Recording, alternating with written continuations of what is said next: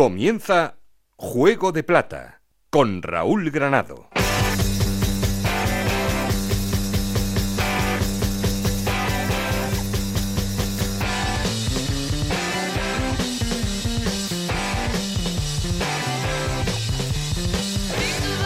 ¿Qué tal? Muy buenas. Esto es Juego de Plata, el podcast de Onda Cero en el que os contamos todo lo que pasa en Segunda División.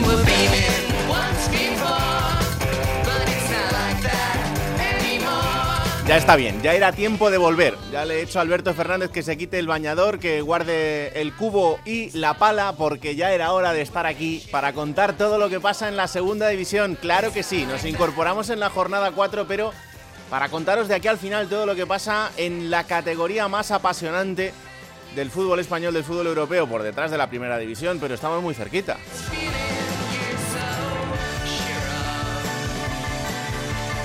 Y de momento hay que hablar del liderato del Sporting de Gijón. El equipo asturiano todavía no ha perdido ninguno de los cuatro partidos que llevamos disputados y eso le hace estar en lo más alto de la clasificación, seguido del Almería, que fallaba hace dos jornadas, aunque ha vuelto a la senda de la victoria y está un puntito.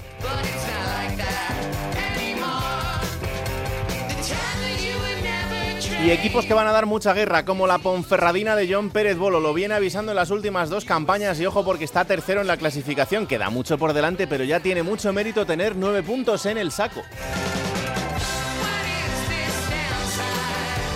En fin, que hay que hablar de muchas cosas, también de los recién ascendidos que están plantando batalla, de algunos históricos que están en problemas por abajo, esto acaba de empezar, pero ya hay incluso nervios.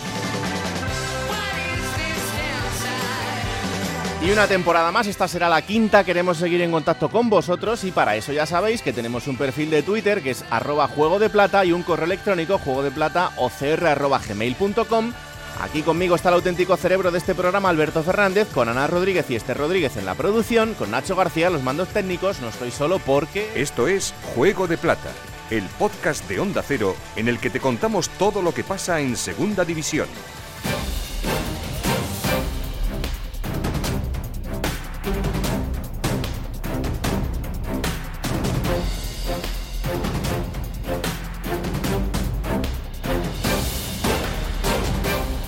Titulares en Ponferrada. La Ponferradina perdía este fin de semana, pero venía de tres victorias en el arranque. Roberto Ugarte. A la Ponferradina le ha tocado conocer el sabor de la derrota este fin de semana al caer el sábado 2-0 frente al Club Deportivo Tenerife en el Leodoro Rodríguez López. Eh, los de John Pérez habían arrancado muy bien la competición con victorias en las tres primeras jornadas. En casa frente al Corcón y Girona y fuera en Ipurúa frente a uno de los eh, gallitos de la competición como es el, Eibar. Eh, precisamente otro de los gallitos de la competición visita este fin de semana el Toralín. Será en el encuentro que los percianos tendrán que disputar el domingo a partir de las 6 y cuarto de la tarde frente a la Unión Deportiva Almería, que con la victoria de este fin de semana también se ha acercado a los eh, blanquiazules en la zona noble de la Liga Smartbank.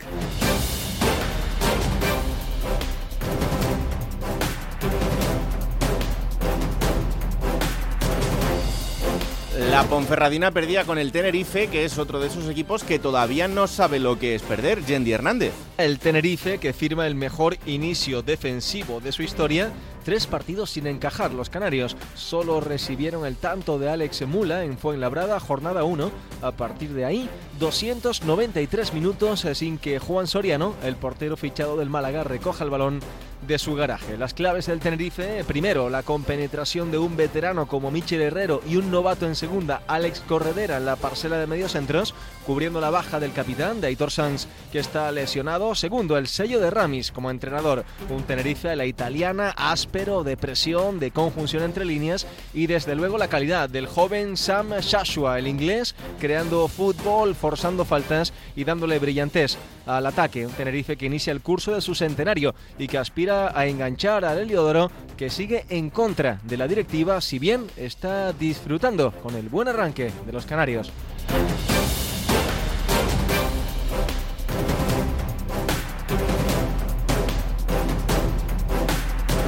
De Tenerife a Lugo, ¿qué le pasa? Lugo no ha ganado todavía en estas cuatro jornadas, Juan Galego.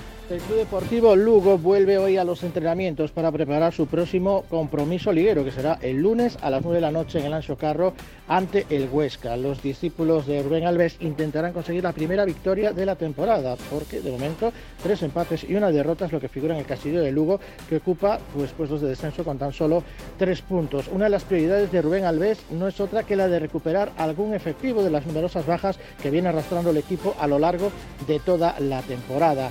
Una temporada difícil para Lugo, luchando por la permanencia, pero no quieren despistar, despistarse a las primeras de cambio y necesitan ya la primera victoria de la temporada. Intentarán conseguirla, como digo, el lunes en el Ancho Carro ante el Huesca. Por otro lado, felicidad en el cuadro eh, rojo y blanco después del accidente de tráfico sufrido el pasado domingo por uno de sus capitanes, Fernando Soane, con su familia en las calles céntricas de Lugo en un vuelco de su vehículo. Afortunadamente, tras pruebas médicas, todos se encuentran perfectamente, en perfecto estado y ya en sus domicilios. Por lo tanto, alegría en el Club Deportivo Lugo en esta faceta.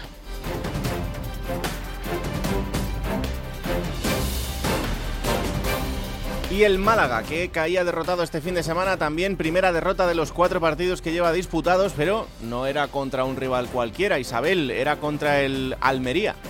Pues la situación es que el equipo está poquito a poco en construcción todavía, nuevo entrenador, José Alberto López, muchas caras nuevas, 12 fichajes en el mercado de verano y con la intención de al menos lograr hacer algo mejor que la temporada pasada, lograr una mejor posición en la tabla clasificatoria. Aunque en algunos momentos, como fue sobre todo la victoria en casa frente al Alcorcón en la Rosaleda, invitó a soñar y a obtener la mirada al malaguismo un poquito más arriba. Sin embargo, en este último partido, en ese 2-0 frente al Almería, la sensación que tuvo el equipo es de nuevo algo muy parecido a lo que ya mencionábamos en el último juego de plata.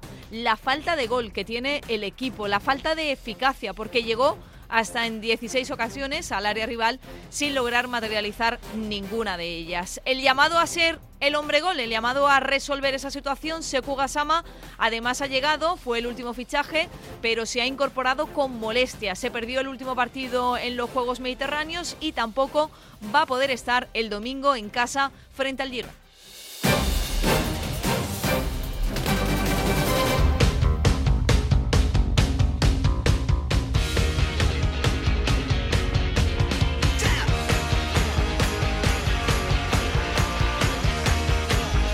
Venga, y vamos a poner en orden, como siempre, los resultados y la clasificación. Hola, Esther Rodríguez, ¿qué tal? Muy buenas. Muy buenas. Pues vamos allá con los resultados. Girona 1, Real Sporting 2, Eibar 1, Leganés 1, Cartagena 1, Real Sociedad B 0, Tenerife 2, Ponferradina 0, Almería 2, Málaga 0, Fuenlabrada 1, Lugo 1, Burgos 3, Valladolid 0, Ibiza 1, Amoribieta 1, Alcorcón 1, Real Zaragoza 2, Mirandés 4, Unión Deportiva Las Palmas 2 y Huesca 1, Real Oviedo 2. Y con estos resultados, ¿qué dice la clasificación? Pues que el Sporting es líder en solitario con 10 puntos, que le sigue el Almería con 9, los mismos que la Ponferradina. El Tenerife tiene 8 puntos y es cuarto, quinto el Mirandés con 7, los mismos que el Valladolid sexto en la tabla. Es séptimo el Huesca con 6 puntos, los 6 puntos tiene también el Ibiza, como el Cartagena, que es noveno, décimo el Fuenlabrada con 5. 5 puntos tienen también Oviedo, Real Sociedad B, Las Palmas y el Málaga. Nos vamos a la decimoquinta plaza con el Burgos, que tiene 4 puntos, como el Girona, el Zaragoza, el Eibar o el Amorebieta. Y llegamos al puesto número 20 con el Lugo, que tiene 3 puntos, 21 el Leganés con 2 puntos, es último el Alcorcón con 0 puntos. Placer como siempre, Esther. Lo mismo digo. Un abrazo. Hola, subdirector. Alberto Fernández, ¿qué tal? Muy buenas. Hola, Raúl. Ya Era hora aquí, de ponerte a trabajar. ¿eh? Claro, aquí. al señor que, que, que si quería para vacaciones, que si no sé qué. Yo digo, bueno, no sé, aquí como mandas tú, pues cuando tú quieras, pero yo creo que ya es tiempo de volver. Ya era momento porque nos hemos perdido alguna que otra jornada muy interesante, ¿eh? Pero las hemos visto. las hemos visto. no las hemos contado, pero las hemos visto. No las hemos contado, pero las hemos disfrutado Claro, porque tenemos guardado todo para contarlo. Hemos hablado siempre de la igualdad de la categoría, pero bueno, el año pasado es verdad que al principio ya comenzaban a destacar Español, Mallorca. ¿Sí? Y este año de momento no hay ninguno, ¿eh? Y miramos evidentemente a los tres descendidos, que son los que más poderío económico y deportivo tienen, y no están dando las expectativas que se esperaban, ¿no? No, de momento no. Entonces está todo muy igualado, creo que es buena noticia. Por abajo hay alguno que se empieza a descolgar, pero bueno, está todo muy pero que muy igualado. Bueno, a ver, cuéntame qué cuatro nombres te han llamado la atención de, este fin de semana. No de las cuatro jornadas, ¿eh? De este, de fin, este de fin de semana, sí, de este fin de semana. A ver, he tenido dudas con este, pero mm, eh, he cogido a Samu Beng, el delantero del Real Oviedo. Sí. Eh, sin hacerte caso, porque lleva muy buen inicio de temporada. El otro día en la victoria contra la Sociedad Deportiva Huesca hizo buen partido, lleva tres goles en cuatro partidos y hizo un gol clave para llevarse la victoria del Real Oviedo y creo que fue de los destacados. Otro que me ha gustado mucho, el chaval del Alcorcón, Antonio Moyano, sí. que dentro del pésimo inicio de temporada lleva el Alcorcón, el otro día contra el Zaragoza fue el mejor.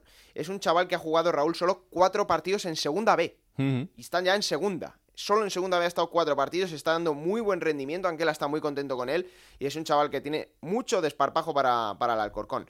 Otro nombre que, bueno, eh, pensábamos que el Sporting no iba a notar mucho la baja de Manu García, es verdad, es un futbolista muy bueno que ha perdido el Sporting, pero llega Fran Villalba con un perfil similar sin ser el mismo jugador y no se está notando mucho, Raúl. El otro día en Girona fue el mejor, fue de los mejores del Sporting. Y un Fran Villalba que juega en esa posición y que está cumpliendo perfectamente el rol de, Manu García. Y el último, que este no es que me haya sorprendido, es que yo creo que nos dejó boquiabiertos a todos en el partido del Mirandés, Haisem Hassam. Futbolista de 22 años, seguido por el Villarreal. Hace dos asistencias que son maravillosas a Íñigo Vicente y a Sergio Camello tuvo regates, tuvo desparpajo, tuvo descaro, que es lo que le buscan la gente en el fútbol, ¿no? Futbolistas que, se atrevan a hacer cosas diferentes y Jaisen Hassam el otro día creo que a nosotros y a mucha gente le dejó con la boca abierta y por eso escojo a, a este chico del Mirandés que promete mucho. Bueno, pues vamos a estar atentos, claro que sí, porque ya sabéis que ahora en este arranque de temporada tenemos que descubrir nuevos talentos que os los iremos presentando, los iremos analizando aquí con, todos vosotros y con los especialistas para que nos cuenten más cositas sobre ellos, pero eh, tengo que saludar al líder. Fíjate que hay equipos, ¿eh? concretamente 22. Tenía que ser el Sporting el que fuera el líder en esta jornada 4 de vuelta de Juego de Plata, en este arranque de la quinta temporada. Y no lo digo por el Sporting, evidentemente, lo digo por tener que saludar a esta Santa Cruz que nos ha caído encima. Creo que despedimos con él y abrimos con es él. que es increíble. Hola Juan Gancedo, muy buenas. Qué rabia os da, ¿eh? Sí, sí, pero por ti, ¿eh? No por el equipo. No, sí, ya lo sé. Qué rabia os da. Juego de plata no vuelve hasta que el Sporting no sea líder. Lo sabíais, estaba así puesto en el contrato. Sí, eso es verdad. Y bueno, pues nada, a tragar. Ya, ya, Fíjate tú, el primer mensaje ya para mi compañero Chisco, ¿Sí? ¿eh? Que llevaba años diciendo que claro, que el Sporting estaba arriba, porque como tenía el Pichichi y tal, mira, ahora resulta que el Pichichi está en el Oviedo, está en mitad de la tabla y sigue arriba el Sporting sin Pichichi. Esa cuando queráis se la tiráis. Bueno, pero, pero, tranquilidad, que queda mucho. Aunque yendo el 12 o el 13, no creo yo que ah, mucho. Nos va a costar. Hoy de momento no, están los planes, pero oye. Claro, no, hoy no, ha entrado, hoy no ha entrado, pero bueno, entrará, no, no pasa nada. Ya sabes que eh, aquí solo se te puede llamar para bien o para mal. Entonces, pues, pues ya está. Claro, ese es, el, ese es el asunto. Oye, que os habéis quedado con Jurjevic. Pues sí, no lo quisisteis vosotros en el Rayo. Así que aquí se ha quedado. Bueno, se ha quedado, no está. Está con Montenegro, pero bueno, volverá algún día. Claro. Pero escucha. eh, no lo nota el equipo. Ahora sí que soy muy optimista. Esto, esto ha sido mm, ha sido una de las operaciones del verano eh, y es así. Eh, no solo. Bueno, no, no llegó a haber ningún tipo de operación en realidad. Bueno, me refiero que, que es un nombre que ha estado ha estado encima de la mesa y, y, yo creo que incluso dentro del mismo Sporting en los últimos días había esa sensación de bueno a ver qué pasa porque realmente eh, es un dinero que nos puede venir muy bien, pero también un problema si esto llega al último día y no tenemos una solución. Claro, claro, claro. Y el último día hubo algún interés, el del Rayo, el de algún equipo extranjero, pero no había alternativa ya. Claro. En el mercado. Y claro, pues el Sporting optó por quedárselo, por quedarse al futbolista, que ha empezado, bueno, parecido a como acabó, bastante bien, marcó ya un gol y, bueno, pues más o menos en su rol habitual y que era la solución a los problemas económicos, pero los problemas económicos ya son menos con el crédito famoso CVC. Hmm. Así que, bueno, pues a ver si hace una campaña como la del año pasado. Ya afirmábamos que la hicieras. Hombre, claro. A ver, yo aquí em, lo que sí te puedo contar es que el último día del mercado el Rayo lo volvió a intentar. Eh, el Rayo de repente se vio en una situación en la que tenía a Sergi Guardiola esperando en las oficinas para firmar, eh, con el contrato de Falcao prácticamente hecho y listo para firmarlo, con Mariano con un contrato firmado por el Rayo y por el Real Madrid que, al que le faltaba la firma del, delantero que finalmente no llegaría y no sabían muy bien. Em, pero claro, es que todo eso podía ser nada también, salvo lo de Sergi Guardiola, que era el único que tenían allí dentro de las oficinas esperando el pobre a que estuviera todo para firmar su, contrato.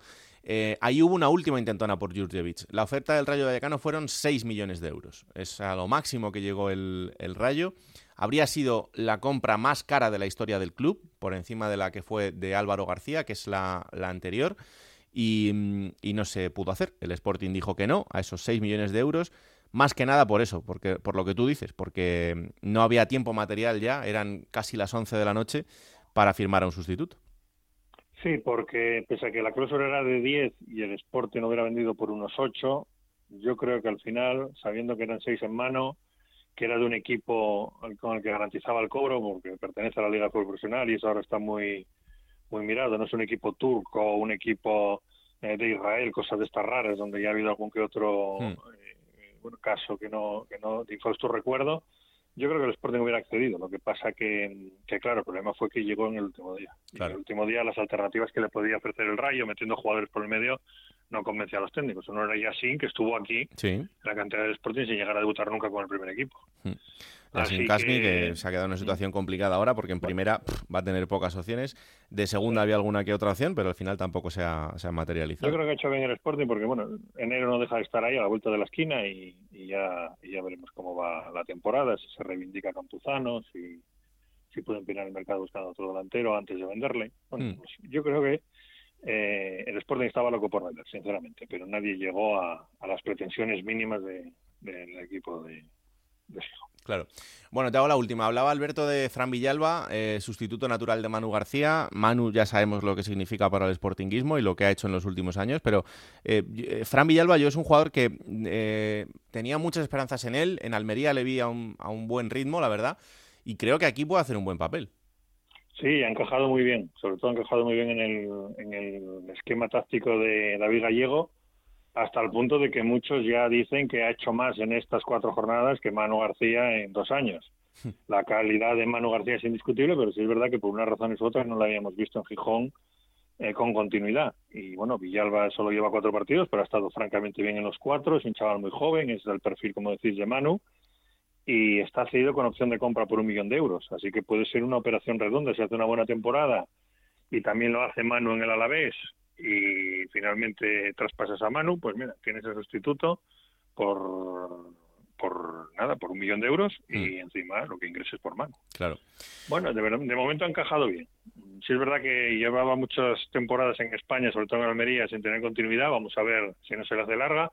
Pero lo bueno del Sporting este año es que ya no nos pilla de sorpresa. Recordar que el año pasado cuando el Sporting empezó muy bien, iba arriba y yo decía, uff, esto es muy largo, mm. la plantilla es muy corta, yo no me lo acabo de creer, aquí solo es que Jurjevic la meta.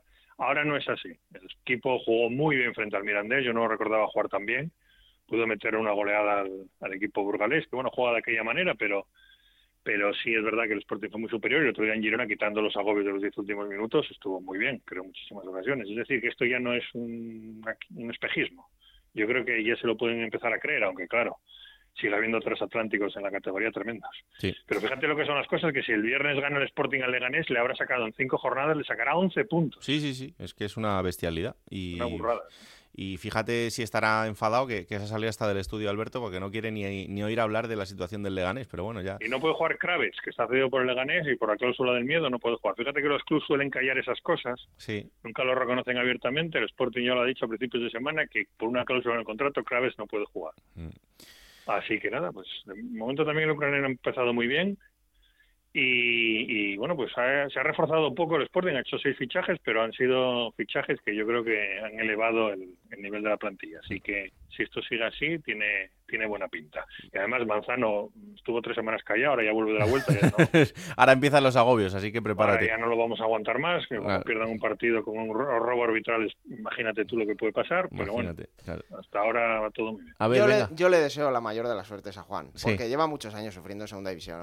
Tiene que llevarse una alegría. Te vas a venir arriba ahora, ¿no? Te vas a venir arriba. ¿Qué pasa? Eso que no soy el Oviedo, como que muchos años sufriendo. que en las últimas décadas hemos estado cinco años, en la última década, si alargamos... para ti son muchos. Para ti son 5 muchos. de los últimos 12, que son 7 de los últimos 14, creo recordar, algo así. No te pases, que con Preciado estuvimos 4 años en primera. Ay, y señor. con el Pitu 2. Vivís, claro. del, vivís del pasado. Yo ahora os miro un poquito desde arriba. No pasa nada, no pasa nada. Hay, Sí, sí. sitio, hay sitio para todos. Ya Ponte chulo, ponte sí, chulo. sí, sí. Adiós, un abrazo.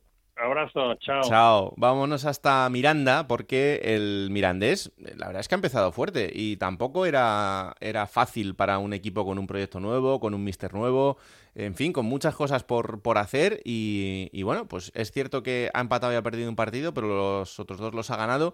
Ahora mismo es quinto en la clasificación y ya tiene siete puntitos ahí, ahí guardados. Hola Roberto Vascoy, muy buenas. ¿Qué tal, Raúl? Muy buenas. Joder, qué bien pinta esto del mirandés, ¿no? Sí, la verdad es que el inicio de temporada del equipo está siendo francamente muy bueno, con muy buenas sensaciones, con dos victorias, una que casi llega en Málaga, si no llega a ser por aquel gol anulado en el tiempo de descuento, y aquella derrota en el Molinón, pero las sensaciones que transmite el equipo, sobre todo en el centro del campo y arriba, la verdad es que son muy buenas. Yo creo que es el proyecto más ilusionante de la historia del Mirandés en segunda división. Luego todo esto hay que reflejarlo en el campo y es verdad que también, sobre todo, se tienen que corregir muchos muchas carencias atrás, porque es eh, el equipo el más goleado, uno de los más goleados de la categoría, pero ahora mismo la verdad es que en Andúba hay una ilusión tremenda, primero de cumplir el principal objetivo, lógicamente, que es la permanencia, pero quién sabe si de estar ahí enganchado- enganchados a la sexta plaza. Mm. La verdad es que lo que tú dices en defensa es cierto, porque el otro día en el partido contra Las Palmas vimos un partido loquísimo. Parecía que lo tenía controlado el Mirandés y al final, fíjate.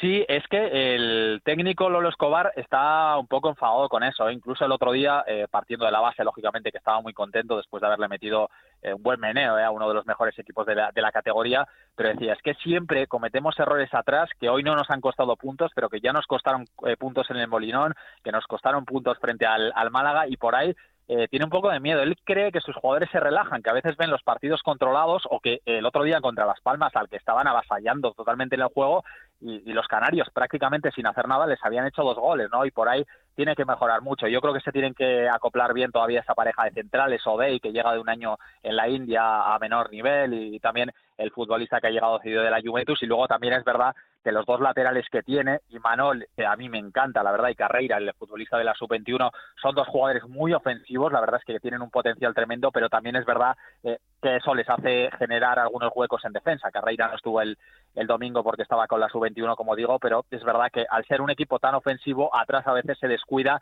y eso les puede costar puntos, pero arriba y sobre todo el centro del campo que tiene el equipo, a mí personalmente me gusta mucho. ¿eh?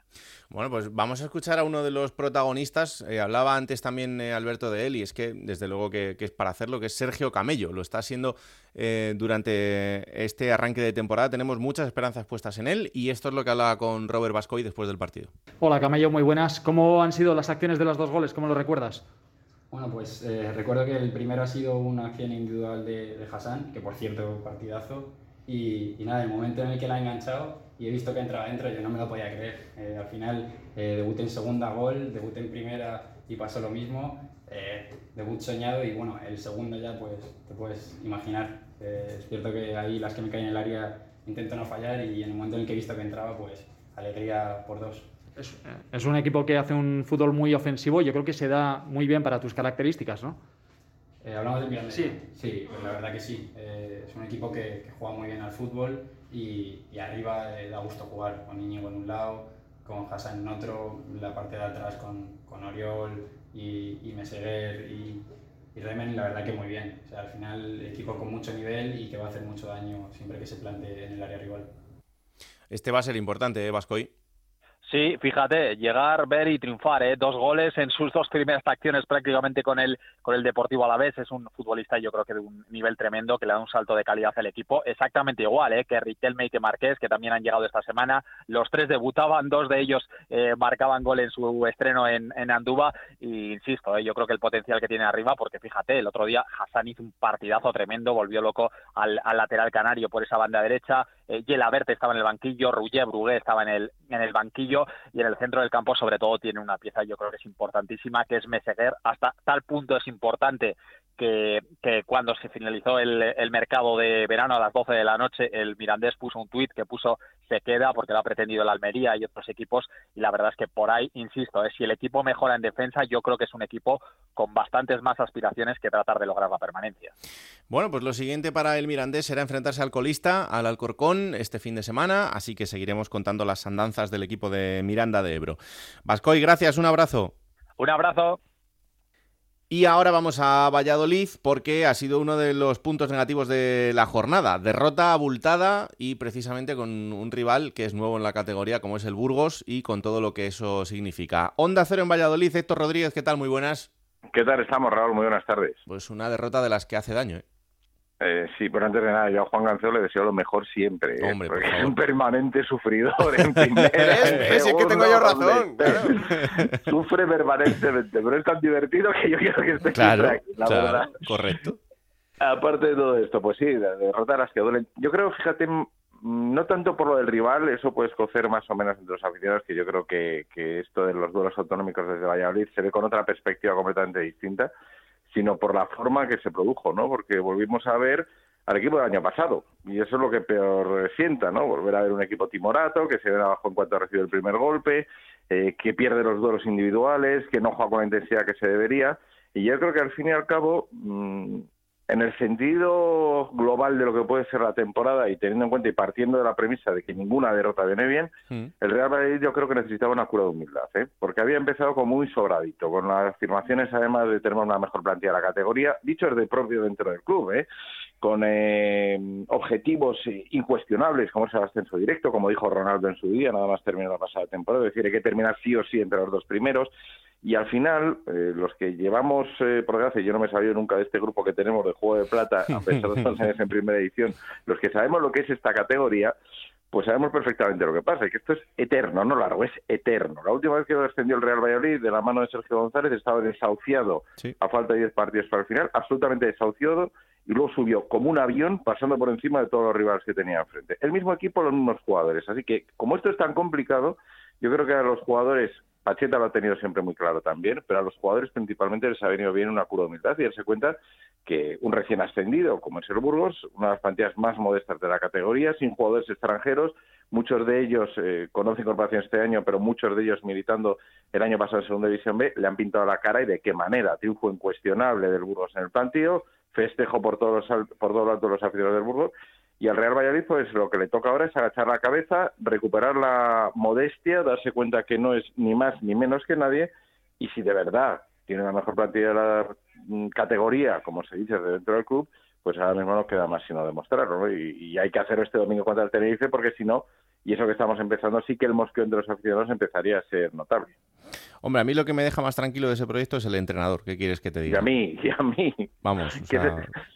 Es el que sabe de verdad de qué va la historia. Sí, sí, sí, A mí me sorprendió el otro día en Radio Estadio Noche con Paco Reyes. Mm. Eh, muy buena entrevista con, con, José Rojo Pacheta. Pero él decía: A mí me han fichado en el Real Valladolid para ascender a Primera División. y no me pesa la pena de decirlo. Claro, eso es una realidad. no, pero es que, es que es el mensaje del club y lo han dejado meridianamente claro. De pero una cosa es. Ronaldo ha dicho, ha dicho que no le vale ni la promo, ni, ni el playoff, vamos, mm. ni la promoción, que, que, tienen que subir al ascenso directo. Y eso se lo han dejado claro al entrenador. Y si un entrenador asume este cargo, tiene que asumir cuál es la política y cuál es el mensaje que se lanza desde la directiva. Pero una cosa es eh, tener claro el objetivo, que no puede ser otro porque eres un recién descendido con un presupuesto muy alto y con una plantilla muy buena, y otra ir de sobrado. Esos son detalles que son absolutamente diferentes y creo que con Pacheta ahí mm, esto no va a suceder o al menos por la trayectoria que, ha tenido en los últimos años y por lo que por lo que ha conseguido en equipos como el Elche, por ejemplo. O sea, yo, creo no, y en el Huesca el año pasado, que estuvo a punto de salvarlo de manera milagrosa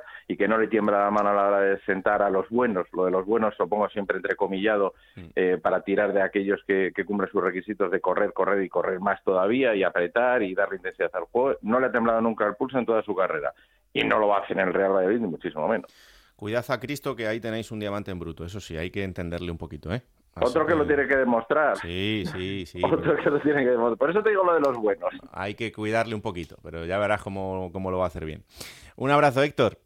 Otro grande para vosotros. Chao, chao. Ya lo decía ahora Héctor. Lo siguiente para la Valladolid será enfrentarse al Tenerife en Pucela. Vamos hasta Cartagena porque allí, oye, pues también han empezado relativamente bien las cosas. Es verdad que las dos primeras jornadas eh, salió mal porque fueron dos derrotas, pero ahora son dos victorias. El equipo ya tiene seis puntos y también tiene mérito para el proyecto cartagenero de esta temporada. Compañero Victorio de Aro, ¿qué tal? Muy buenas. Amigos, buenos días. Eh, eh, ¿Qué os iba a decir? Eh, por escuchar y por alusiones lo de Gancedo y lo de Héctor. A ver. Si el Sporting es un equipo sufridor, que miren aquí en la región cómo está el Murcia. Se lo cargaron, con el descenso administrativo desde entonces no ha levantado cabeza. Mm, sí, sí, la verdad es que ah, si, empezamos, a, si empezamos a llorar, Victorio, por la geografía española, tenemos eh, muchas cosas, ¿eh? O sea que No quiero abrir yo otros jardines, Vamos a, vamos a disfrutar de lo que tenemos, que eso ahora es muy importante y con el proyecto de Carrión en esta temporada, pues, eh, oye, que el equipo... Es verdad que tiene la base de la temporada pasada, pero, pero hay cositas, ¿eh? Pues y con un carro, con un carrión sine qua non, eh, Granada, porque eh, fue indispensable el año pasado. Eh, llegó en enero, el equipo se revolucionó radicalmente y ha sido la piedra angular de este proyecto, de un proyecto donde continúan pues también gente muy importante, sobre todo Rubén Castro, hmm. que al final es el, delantero que atrae todas las miradas. Y el último día de mercado, ya sabes que el Cartagena pues es un equipo exótico, le gusta firmar gente de renombre, con De Blasis, que también es una de las piedras angulares, que sigue lesionado, todavía no se ha podido estrenar esta temporada y le quedan algunas semanitas para terminar de encontrarse bien muscularmente hablando, pues eh, la gente de Cartagena pues ha querido dar otro golpe sobre la mesa y el último de mercado pues aparece sobre el tapete eh, Okazaki. Claro, Okazaki, eh, imagínate, la gente se ha disparado, el ambiente se ha disparado. Ya el pasado fin de semana vimos a los primeros medios japoneses acreditados en el Cartagonova para presenciar el Cartagena de un Okazaki que llegó precisamente el fin de semana por la noche para empezar a entrenar el lunes con el resto del equipo, pero que ya está despertando interés. Más allá de eso, pues bueno, pues jugadores muy importantes, jugadores que están llamados a ser importantes este año en la categoría, como puede ser Ortuño, para darle un poco de oxígeno a, Rubén Castro, o, incluso como puede ser Pedro Alcalá en el centro de la defensa, otro, otro de la región que viene a sumar minutos a este, a este perfil de equipo que quiere mantenerse y quiere conseguir estabilidad en la segunda categoría del fútbol español. Claro que sí. Oye, lo siguiente para el Cartagena será ir al Tartiere a medirse con el Oviedo. El Oviedo también no es que esté en mala situación, pero sí que está en, en mitad de tabla. Partido importantísimo, ¿eh? Pues imagínate, pues casi como todo, casi como todos los que vienen. Eh, aquí no le gusta a la gente hablar más allá del próximo domingo, porque te recuerdo cómo estaba el ambiente hace apenas dos semanas.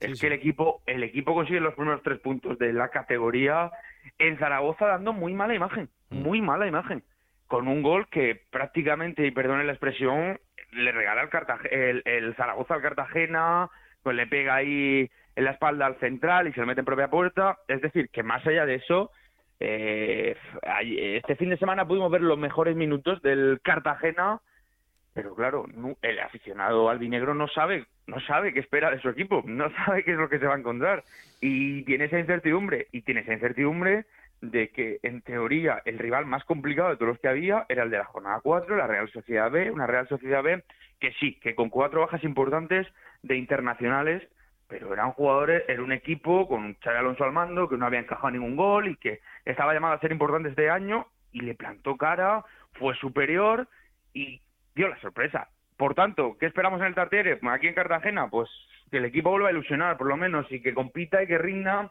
y que se muestre sólido en defensa, que bueno, esa es la tarea de este año de este Cartagena de Luis Carrión, ser sólido en defensa y duele mucho la baja en agosto porque pidió salir de Raúl Navas, que era seguramente el ABC de la defensa albinera. Bueno, pues habrá que irlo contando poco a poco, pero de momento ahí está, el Cartagena con seis puntitos, noveno en la clasificación. Victorio, estamos muy pendientes durante todo el año, ya lo sabes, así que este es tu programa, esta es tu casa, a disfrutar una temporada más va a tocar sufrir, ya te lo adelanto. Me veo en mayo hablando de la salvación. Ay, amigo, ahí habrá muchos metidos, tú no te preocupes. Un abrazo. un abrazo fuerte. Chao, chao. Y vamos eh, por último a otra ciudad que va a ser muy importante esta temporada. Uno de los equipos yo creo, eh, junto al Valladolid también, em, en los que vamos a estar más pendientes, porque yo tengo muchas ganas de ver el nuevo proyecto de Leibar en, Segunda División y por el momento tiene que mejorar bastante, porque empezó con dos derrotas, luego parece que empezaba a remontar el vuelo con una victoria, este fin de semana empatado. En fin, no sé si hay dudas ya por allí. Compañero Íñigo Taberna, ¿qué tal? Muy buenas. Hola, ¿qué tal, Raúl? Muy buenas. ¿Cómo, diría dudas? ¿Cómo está la cosa? pues eh, se esperaba que por lo menos el Eibar tuviese algún punto más en la, en la clasificación, ya estuviese instalado en la zona alta de la tabla, aunque también ha reconocido Gaisca que el equipo todavía está en proceso de, formación debido a la gran cantidad de caras que han llegado este verano, un total de 15 fichajes. Además, los cuatro puntos que tiene Raúl el Eibar en la clasificación son un poco engañosos, ¿eh? porque la verdad es que viendo los partidos merecía tener más. El pasado sábado fue mejor que el, que Leganés y tan solo la falta de, de, puntería le imposibilitó ¿no? hacerse con los tres puntos. Algo parecido le sucedió también en el otro partido que ha jugado en casa ante la Ponfradina, donde fue mejor que su rival y también donde no aceptó de cara a puerta. Si hubiese ganado esos dos partidos estaríamos hablando de otra situación, pero el Eibar tiene muy buenos jugadores y, y da buenas y transmite buenas sensaciones. ¿eh, Raúl Hmm. tiene algún pequeño despiste en defensa, todavía tenía el partido controlado y en un córner le, le marcó el Leganés y luego siempre cuesta remontar, pero si pule esas, esos pequeños detalles en defensa, yo creo que va a ser un equipo que va a estar en la zona alta de la, de la clasificación seguro. Una plantilla con muchísimos cambios es normal cuando el equipo desciende, eh, pero yo creo que también el, el, Eibar ha hecho bien porque se ha regenerado, eh, ha intentado limpiar una plantilla de muchísimo tiempo, empezando también por la salida de Mendy, con todo lo que eso significa, pero eh, al final es armar un proyecto nuevo con, con gente que, que ha tenga... fichado muy bien de sí. lo mejor del año pasado en Claro, segunda, por ¿eh? eso, que, que con gente, con que, hambre, ¿no? que tenga hambre, eso es, Sí, efectivamente. Gente con hambre, gente que quiere hacerse con un nombre en segunda división y por qué no, ¿no? Eh, a través del Eibar dar un salto a la primera, igual a través del propio Eibar, ¿no? Si consigue el ascenso, yo qué sé. Eh, Fran Solto les conocemos, todos le conocemos, ¿no? Mm. Este chico sabe marcar goles. Hombre, ya Todavía no lo ha hecho con el Eibar y, y yo creo que acabará marcando. Ragman es un puñal por la banda izquierda. Mm. Corpas es una gran revelación que hemos conocido, que el jugador del ex de la Almería. Y a esto le sumas, por ejemplo, Edu Espósito, que yo creo que es un jugador que tiene que marcar diferencias en, en segunda y que finalmente se queda en el Eibar. Cuando ha tenido ofertas de primera parecía que podía salir este mercado de verano y al final se queda. Yo creo que es un, son cuatro jugadores ¿no? que en ataque pueden darle mucho al equipo. Y a Keche y Stoikov, sí, sí. que ha fichado muy es, bien. Fíjate, fíjate, lo que salió otro día en la segunda parte, ¿no? Contra el Leganés, Alberto. Sí. Esos jugadores revolucionaron un poquito el, el Oscar, partido. Oscar Silva fue de lo mejor en el centro del campo el año pasado en la categoría y, también lo es. firma muy rápido el Eibar. Tenéis que, tenéis que cuidarme a Franchu, a ver si somos capaces de devolverle a su nivel. Y a que, Robert Correa. que cuidado, ¿eh? Sí, bueno, lo de Robert ya es un. Es Robert un Correa está clásico. lesionado. Sí, Pero bueno, está- eh, Correa cuando se recupere yo creo que puede ser titular. En el lateral derecho ahora está jugando Tejero. que también es está un gran lateral. es. O sea, que también Está dando lo. más nivel. Es que vaya plantilla, Sí, sí, que vaya plantilla. Y se ha lesionado. Arbilla, fíjate, se ha lesionado Arbilla, que es un referente en la defensa para Garitano, y va a jugar Echeita en su lugar. O sea. Echeita, un jugador muy contrastado, ¿no? Hombre. Oye, ¿con quién vas este fin de semana? Ah, buena pregunta. Mm, El mm. partido que no queríamos que llegara Sanse Íñigo ha llegado. Sanse Ibar, buen partido, ¿eh? Sanse Eibar, Buen ¿no? Va- partido. Va a ser un partidazo, porque el Sanse, tiempo tendremos también de analizarlo, pero joder, el equipo de Xavi Alonso lo está haciendo muy bien, ¿eh? Eh, Juega fútbol, bueno, como yo creo que no juegan muchos equipos en esta categoría, Sí, ¿eh? sí. 60 y pico por ciento de posesión cada partido, ¿eh? Mm. O sea, de tener el balón, tener el balón, intentar eh, llegar por bandas, por dentro. Le falta, ¿cómo es eso? De afinar el colmillo, ¿no? Le falta, cuando es mejor que su rival durante momentos del partido, ahí no marca. Pero eso es normal. eso, lo hemos marcar. visto con todos los filiales, eso, es normal. Pero lo van a ir ganando, ya lo verás. Sí. Porque son jugadores que están bien creados y que son. Mira eh, Carricaburu. con- Claro, es que. Fíjate, pff, cómo ha despuntado. Es que hay gente 18 años importante. de Caricaburu, ¿eh? Ah. 18 años y ya convocado con la sub-21, ¿eh? Sí, sí, sí. sí. Eh, y luego, no sé qué decirte, Roberto López, que también ha debutado ya con el primer equipo y ahora ha bajado al Sans este año. Pocorni, un internacional eh, checo, o sea, Turrientes. Turrientes es un pivote fantástico, ¿eh? Que también ha sido llamado También por internacional, sí, sí. Otro Eso es la sub-21, o sea, tiene muy buen equipo el Sanse, un equipo muy bonito. Ah, Le falta ganar los partidos donde es merecedor de los tres puntos. Eso le está faltando en este comienzo de temporada. Se ha escurrido Taberna, ¿eh? No ha dicho con quién más. Bueno, vamos a dejarle que disfrute Eh, del Me he partido. ido por la tangente. Sí. Por la tangente me he ido. No te preocupes, la semana que viene ya te lo sacaré. Me Ala, disfruta del. Ya, ya, ya, ya. Disfruta del fin de semana y lo seguimos contando. Muchas gracias, ¿eh? Un abrazo, chicos. Chao. Un abrazo, chao. Juego de Plata, el programa que puedes escuchar a cualquier hora del día.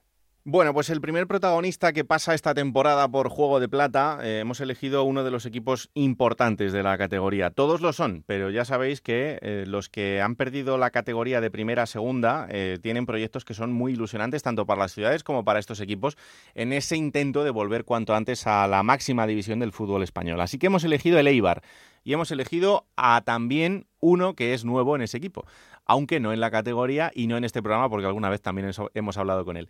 José Corpas. Hola José, ¿qué tal? Muy buenas. Hola, muy buenas. ¿Cómo estás? Bien. ¿Ya Bien. adaptado a la ciudad y todo? Sí, la verdad que ahora mismo el cambio parece que no es muy significativo porque también hace aquí bastante eh, calor. Has tenido suerte porque luego durante el invierno sí que lo vas a notar un poquito más. ¿eh? Sí, es verdad que me han dicho, no te acostumbras a esto, que no es lo normal, pero bueno, mientras lo disfrutamos, la verdad. Hombre, uno de Jaén que está acostumbrado a Almería y que ahora llega a Ibar, pues, pues al final el cambio se tiene que notar. Pero eso sí, comer vas a comer muy bien, eso seguro. Sí, es verdad que algo, algo ya he probado y la verdad que es top en ese sentido.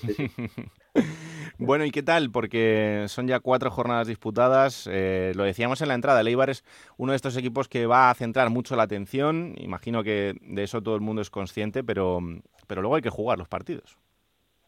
Sí, es cierto que, que, bueno que llevamos ya un mes de competición, que el equipo es prácticamente nuevo, eh, tanto cuerpo técnico como secretaría técnica, jugadores, bastante fichaje y que, bueno, al final un equipo no se hace de un día para otro y poco a poco se tienen que ir asimilando los conceptos y conociéndonos. Hmm. O sea, creo que estamos en ese proceso de crecimiento, en ese proceso de, de conocernos y que cada vez pues el equipo está eh, mucho más compacto, tiene la idea más clara de, de, juego y que yo creo que a la larga pues eh, lo va a notar y lo va a hacer bien.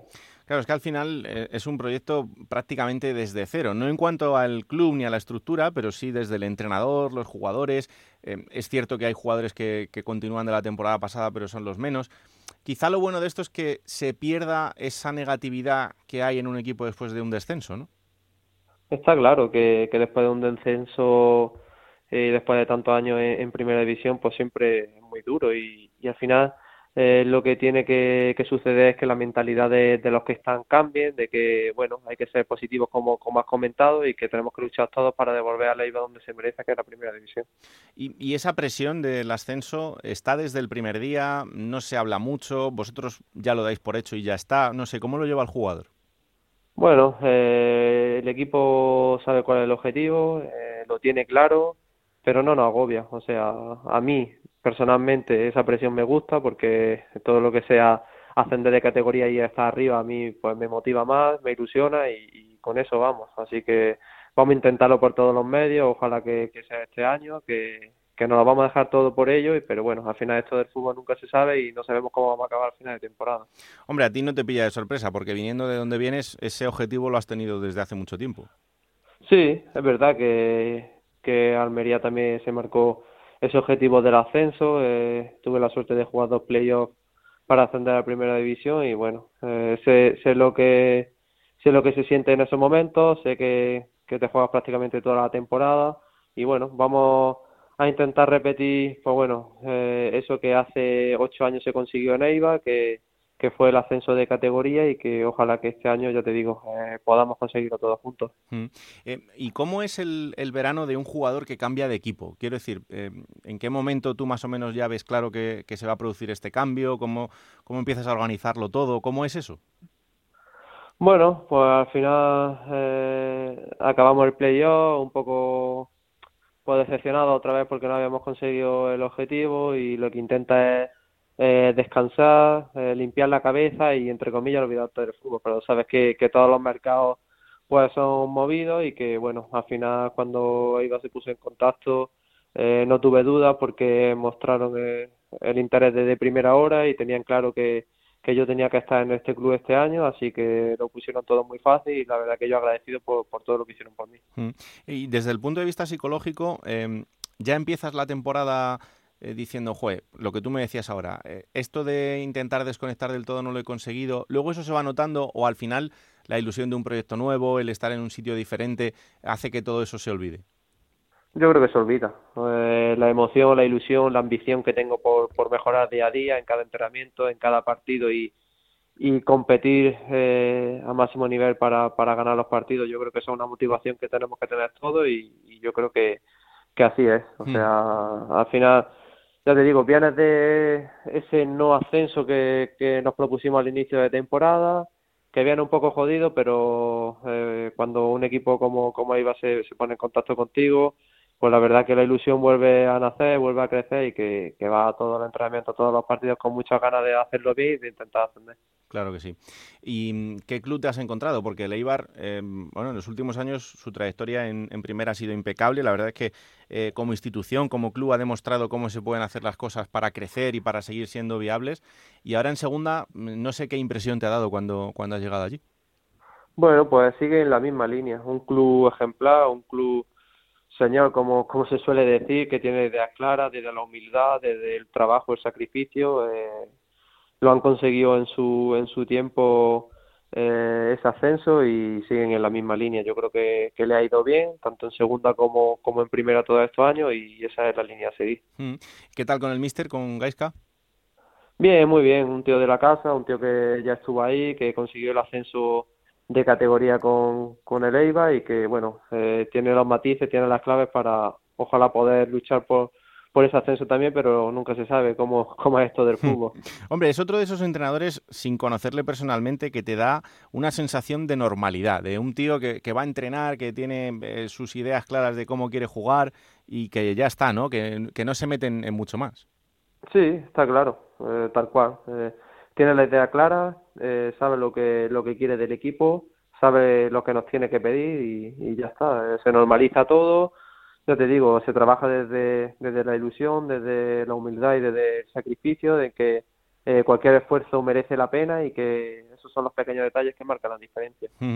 Oye, José, al final todos los años hablamos de lo mismo, pero este año me da la sensación de que va a ser una segunda bastante más igualada que, que en otras ocasiones. De momento no estamos viendo a nadie que, por ejemplo, tenga una sensación de superioridad como a lo mejor tenía el español la temporada pasada, a pesar de pasar por algún momento así un poco más, más de duda, pero no lo sé, igual no, pero, pero sí creo que, puede ser una temporada súper igualada. También lo creo, también creo que, que esta va a ser una campaña pues muy difícil, súper igualada, porque eh, nosotros, recuerdo, ganamos en Burgos 0-1 y luego va a Valladolid y le mete 3. O sea, nunca se sabe. Esto es lo bonito del fútbol, esto es eh, la liga en Marván y yo creo que, vamos a disfrutar mucho, que, la vamos a competir como si cada partido fuese el último, porque así es donde se consigue, pues bueno, esos pequeños pasitos que al final de temporada te dan ese ascenso. Claro que sí. ¿Firmamos los 12 goles de la temporada pasada o no? Mm, no, no. Esa es la respuesta que esperaba. Fíjate lo que, lo que te digo, ¿no? Que sí que los 12 goles pues, fue el número de goles más alto en mi carrera, pero no me pongo techo, nunca se sabe eh, lo que puede pasar esta temporada, ojalá llegue, pero ya te digo, ojalá que, sea para que Leiva gane cada partido y que, y que eso será que al final hemos estado arriba. Pues sí, la verdad es que sí. Oye, antes de acabar, tengo que felicitarte por una cosa, que es por tu pueblo porque pasé este verano por allí y no sabía que era tu pueblo, pero preparando esta entrevista de repente lo he visto y digo, no me puedo creer que, que José sea de Baños de la Encina. Me pareció un sitio espectacular. Sí, y lo es. O sea, es un sitio espectacular. Este año le han dado al pueblo más bonito de, España y la verdad que, que, bueno, que tengo mucha suerte de, le puedo decir que soy bañusco y la verdad que con orgullo pues eh, lo puedo decir. Pues claro que sí, porque es un sitio precioso y a todo el mundo, a todos nuestros oyentes que se pasen por allí, por Jaén, porque la verdad es que es un sitio bastante sorprendente y al ladito de la carretera, que eso es fácil. Así que dejan ahí un poquito la carretera y, lo tienen cerquita. José, que vaya muy bien, que, que te acompañe la salud durante toda la temporada, que es lo más importante, y ojalá que podamos hablar muchas veces, que eso será síntoma de que todo va bien. Muchas gracias a ti. Un, abrazo. Chao, chao. Chao. Bueno, y ahora tengo comunicación con eh, uno de los equipos que ha sido protagonista este fin de semana. Lo hablábamos antes porque una de las victorias importantes ha sido la del Burgos. Le ganaba al Valladolid 3-0 en el plantío, en un partido que, se volvió absolutamente loco y que fue muy bonito de ver para los aficionados del Burgos, para los del Valladolid no tanto, pero una bendición para nuestra segunda división y tenemos comunicación con uno de sus jugadores, con Pablo Alcarce. Hola Pablo, ¿qué tal? Muy buenas. Hola, muy buenas. ¿Cómo estás? Bien, bien, bien, bien. Bueno, la, la semana se arranca diferente, ¿no? Después de una victoria como esta. Sí, eso desde luego, desde luego. Después de una victoria siempre, siempre es distinto empezar la semana y, y ya nada, pues ya te digo, hemos empezado hoy, después del día de descanso ayer, hemos empezado hoy los entrenos y sí que es verdad que se empiezas de otra manera, pero al final hay que seguir en, la misma línea. Claro. Eh, esta mañana todavía se comenta algo en el vestuario de, juega aquel golazo, o el tuyo que te llegan y te dicen, bueno, vaya gol que metiste, o, o no, o ya se piensa en el siguiente.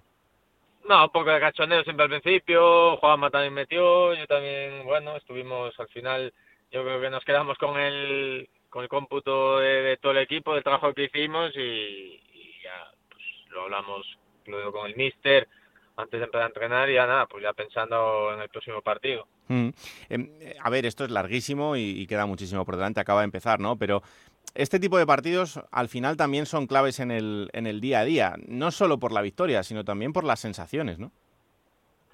Sí, pero bueno, al final quien nos haya estado viendo los partidos, eh, yo creo que tampoco cambia cambió mucho el partido contra el Eibar y al final en un zarpazo de ellos se llevan el partido. Al final eh, nosotros que somos los que estamos aquí dentro, eh, confiamos en, llevamos confiando todo este tiempo en lo que somos capaces y, gracias a Dios, pues el, otro día contra el Valladolid, pues se dio, se dio esa suerte. Mm. Hablábamos el otro día en el, en el programa, no sé si vosotros desde dentro también lo estáis notando, que eh, al principio de las jornadas es verdad que se notaba menos quizá el, el, cansancio, pero que ahora sí notamos que a partir del, del minuto 70 o así, los partidos físicamente caen un poquito. Claro, es que eh, es complicado, ¿no? Para, para, vosotros también. En vuestro caso, mm, recién llegados a la categoría, aunque tú la conoces sobradamente, pero ¿la, la adaptación del futbolista en estas primeras jornadas es un poco ondulante? Sí, yo diría que sí. Llevamos también dos años un poco eh, raros. me acuerdo también el año pasado con el tema de la pandemia, acabamos en segunda división súper tarde, y apenas tuvimos 15 días de vacaciones o menos, volvimos a retomarla. El año pasado, como ya empezamos tarde, eran partidos muy seguidos, entre semanas también nos pusieron un montón. Y bueno, sí que es verdad que este, pues este verano sí que hemos tenido ya más, más vacaciones, más días, hmm. pero al final las primeras jornadas siempre cuesta hasta que no pasa el mes de septiembre y empieza ese mes de octubre donde ya los equipos, los jugadores llevamos cuatro o cinco partidos buenos ya en las piernas, pues claro, todavía se, se nota. Claro. Y, y, en tu caso particular, ¿cómo ha sido este verano? Porque al final cuando cambias de aires, eh, imagino que con la ilusión de llegar a un sitio nuevo, pero también un poco con incertidumbre, ¿no? Sí, bueno, eh, empecé la pretemporada, de hecho la hice con el con el Mallorca. Mm. Yo me estuve preparando pues, casi casi un mes y bueno, pues al final tengo la, la opción más fuerte o, o, la que desde luego de todas las ofertas que se me planteaban, al final eh, pues que Michu pues que se preocupe tanto, que me llame y eso es de agradecer y al final pues eh, no tuve dudas y me vine para aquí un bueno un nuevo reto un nuevo cambio pero como, como a mí me gusta, no se lo he dicho alguna vez, me gusta renovar el riesgo, así que aquí estamos para ayudar al equipo y ser uno más. Bueno, y al final tampoco muy lejos de casa, porque entre Ponferrada y, Burgos, pues oye, la cosa es mejor que en Mallorca, ¿no? Sí, sí, sí, es verdad.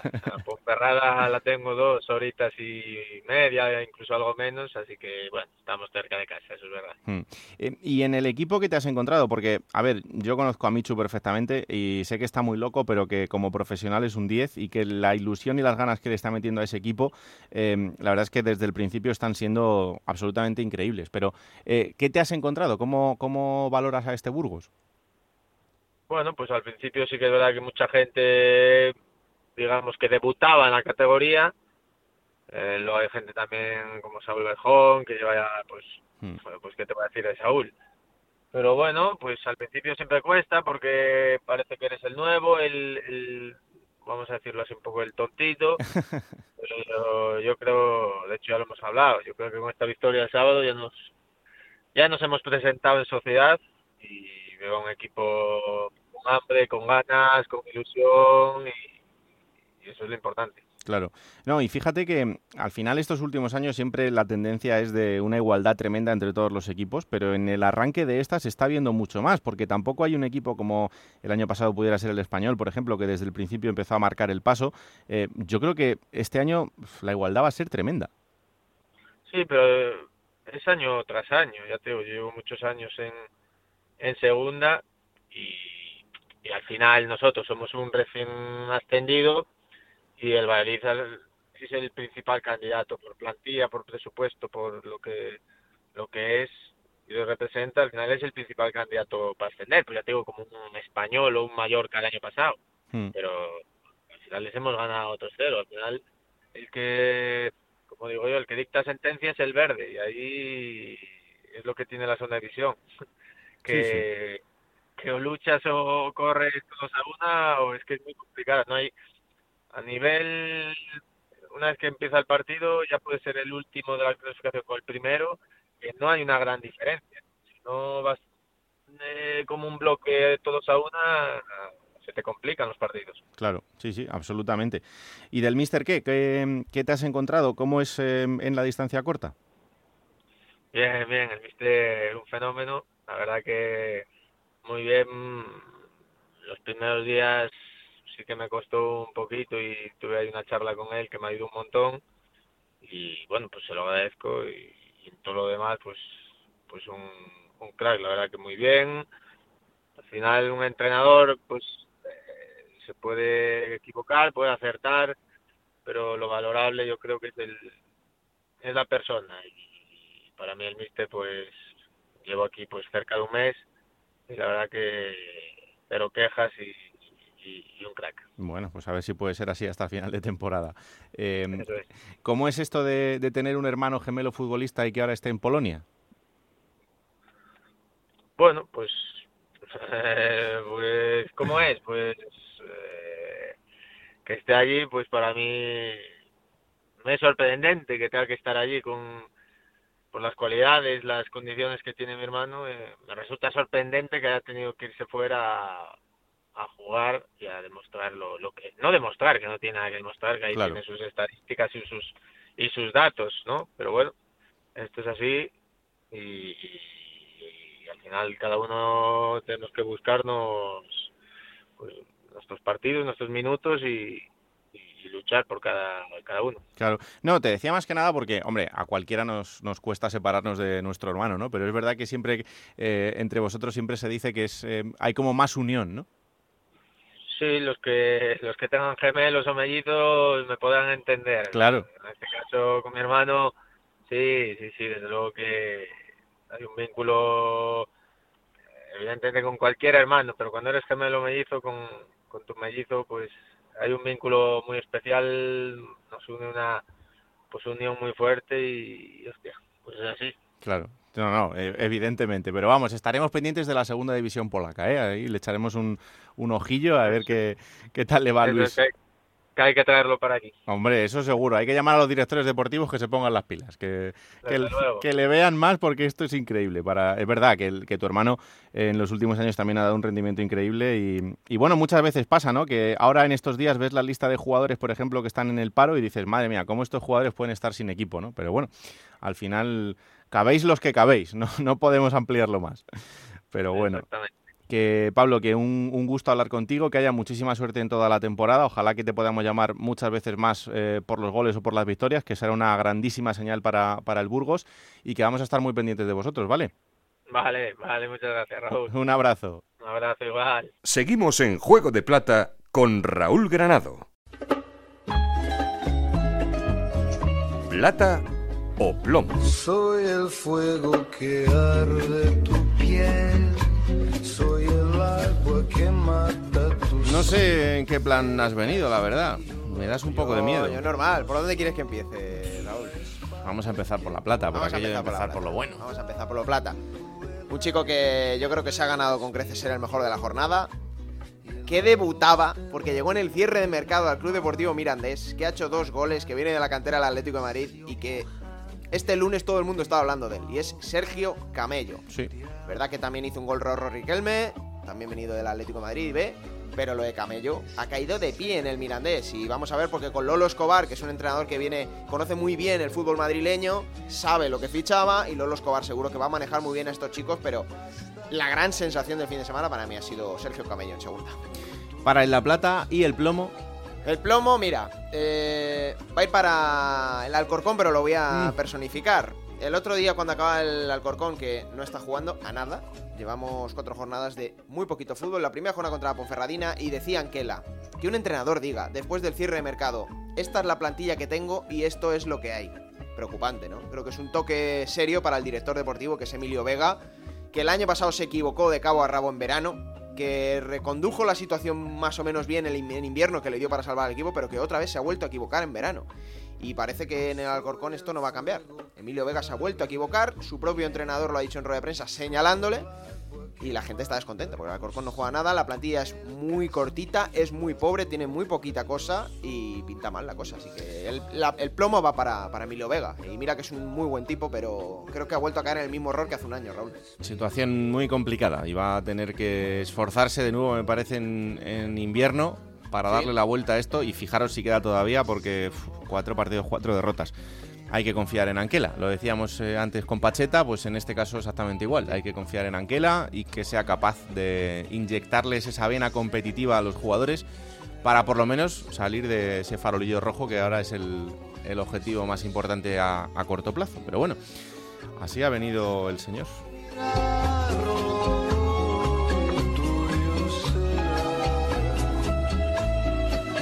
Hemos renovado el contrato de la máquina del tiempo, así que vamos a utilizarla porque es el momento de cogerla para que Pablo Llanos nos traiga los mejores momentos de los equipos de la categoría y ha elegido para arrancar el Eibar.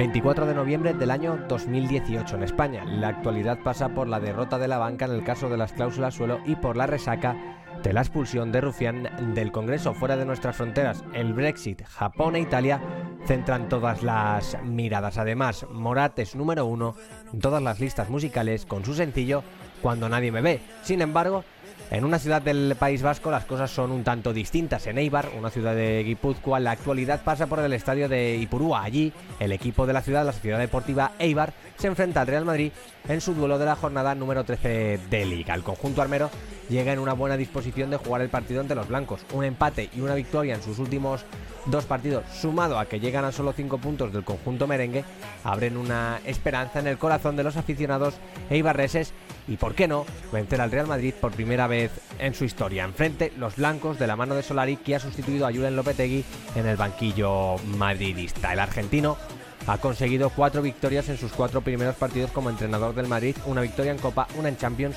y dos en Liga crean buenos presagios en torno al Mister. Sin embargo, los blancos no pueden perder si no quieren seguir alejándose de la cabeza en la Liga. El Eibar sale al partido con... Así es riesgo en la portería Rubén Peña, Paulo Oliveira, Iván Ramis, José Ángel Anía de cuatro, con Escalante, Joan Cordán por delante, bandas para Orellana, Marco Curella, arriba, Quique García y Sergio Rick. Y el Madrid con... Thibaut Courtois, Odriozola, Ramos, Barán, Marcelo, Ceballos, Modric Cross, Asensio, Gareth Bale, Karim Benzema. Martínez Munura pitaba el comienzo del partido y desde los primeros compases el Eibar avisaba al Madrid con un tiro lejano de Quique García al larguero pasado el primer cuarto de hora.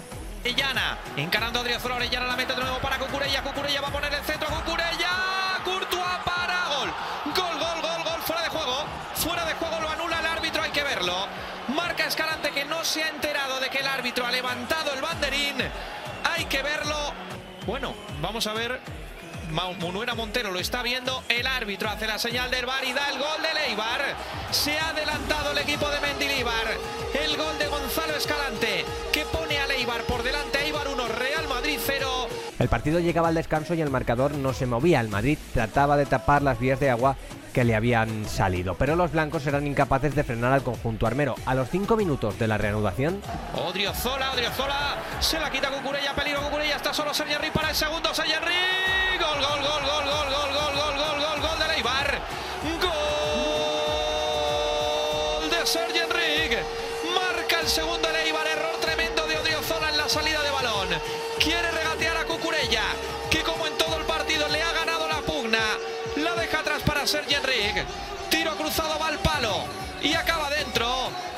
segundo de Eibar en Ipurúa. Eibar 2, Sergio Enrique, Real Madrid 0. Y solo cinco minutos después del 2-0, Va a aparecer quién si no. Mar Cucurella.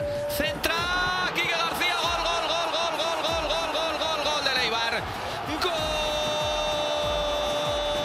Gol de Quique García. Marca el tercero Leibar. El de siempre. El que aparece una y otra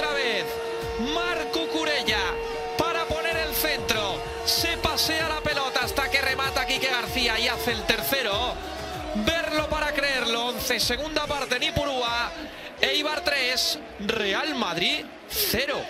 el partido acababa y el marcador no se movía. El Eibar goleaba a los blancos y conseguía una victoria histórica en primera división. Lo demás, como se suele decir, es historia.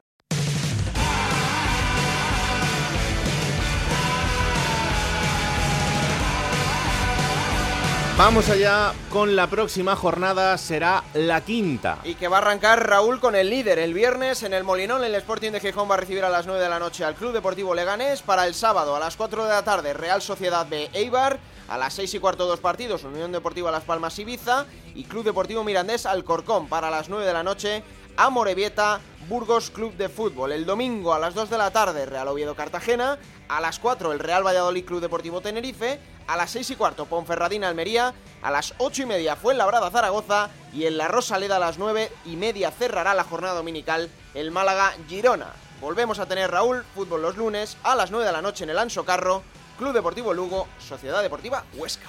Bueno, pues esto ocurrirá el fin de semana y el lunes también en Radio Estadio, en Onda Cero. Os lo contaremos aquí, también en Radio Estadio Noche, con todos los resúmenes, todo lo que pase, todos los protagonistas, las mejores voces. Y aquí estaremos el martes de la semana que viene para poder analizarlo todo, meterlo en la trituradora de datos y contároslo lo mejor posible. Esto es Juego de Plata, el podcast de Onda Cero, en el que os contamos todo lo que pasa en Segunda División, disponible cada martes a partir de las 5 de la tarde en ondacero.es para que os lo descarguéis, lo compartáis y le digáis a todo el mundo que existe este bendito programa que hacemos con tanto cariño. Que la radio os acompañe.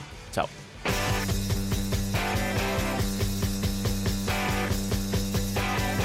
Raúl Granado, Alberto Fernández, Ana Rodríguez. Juego de Plata.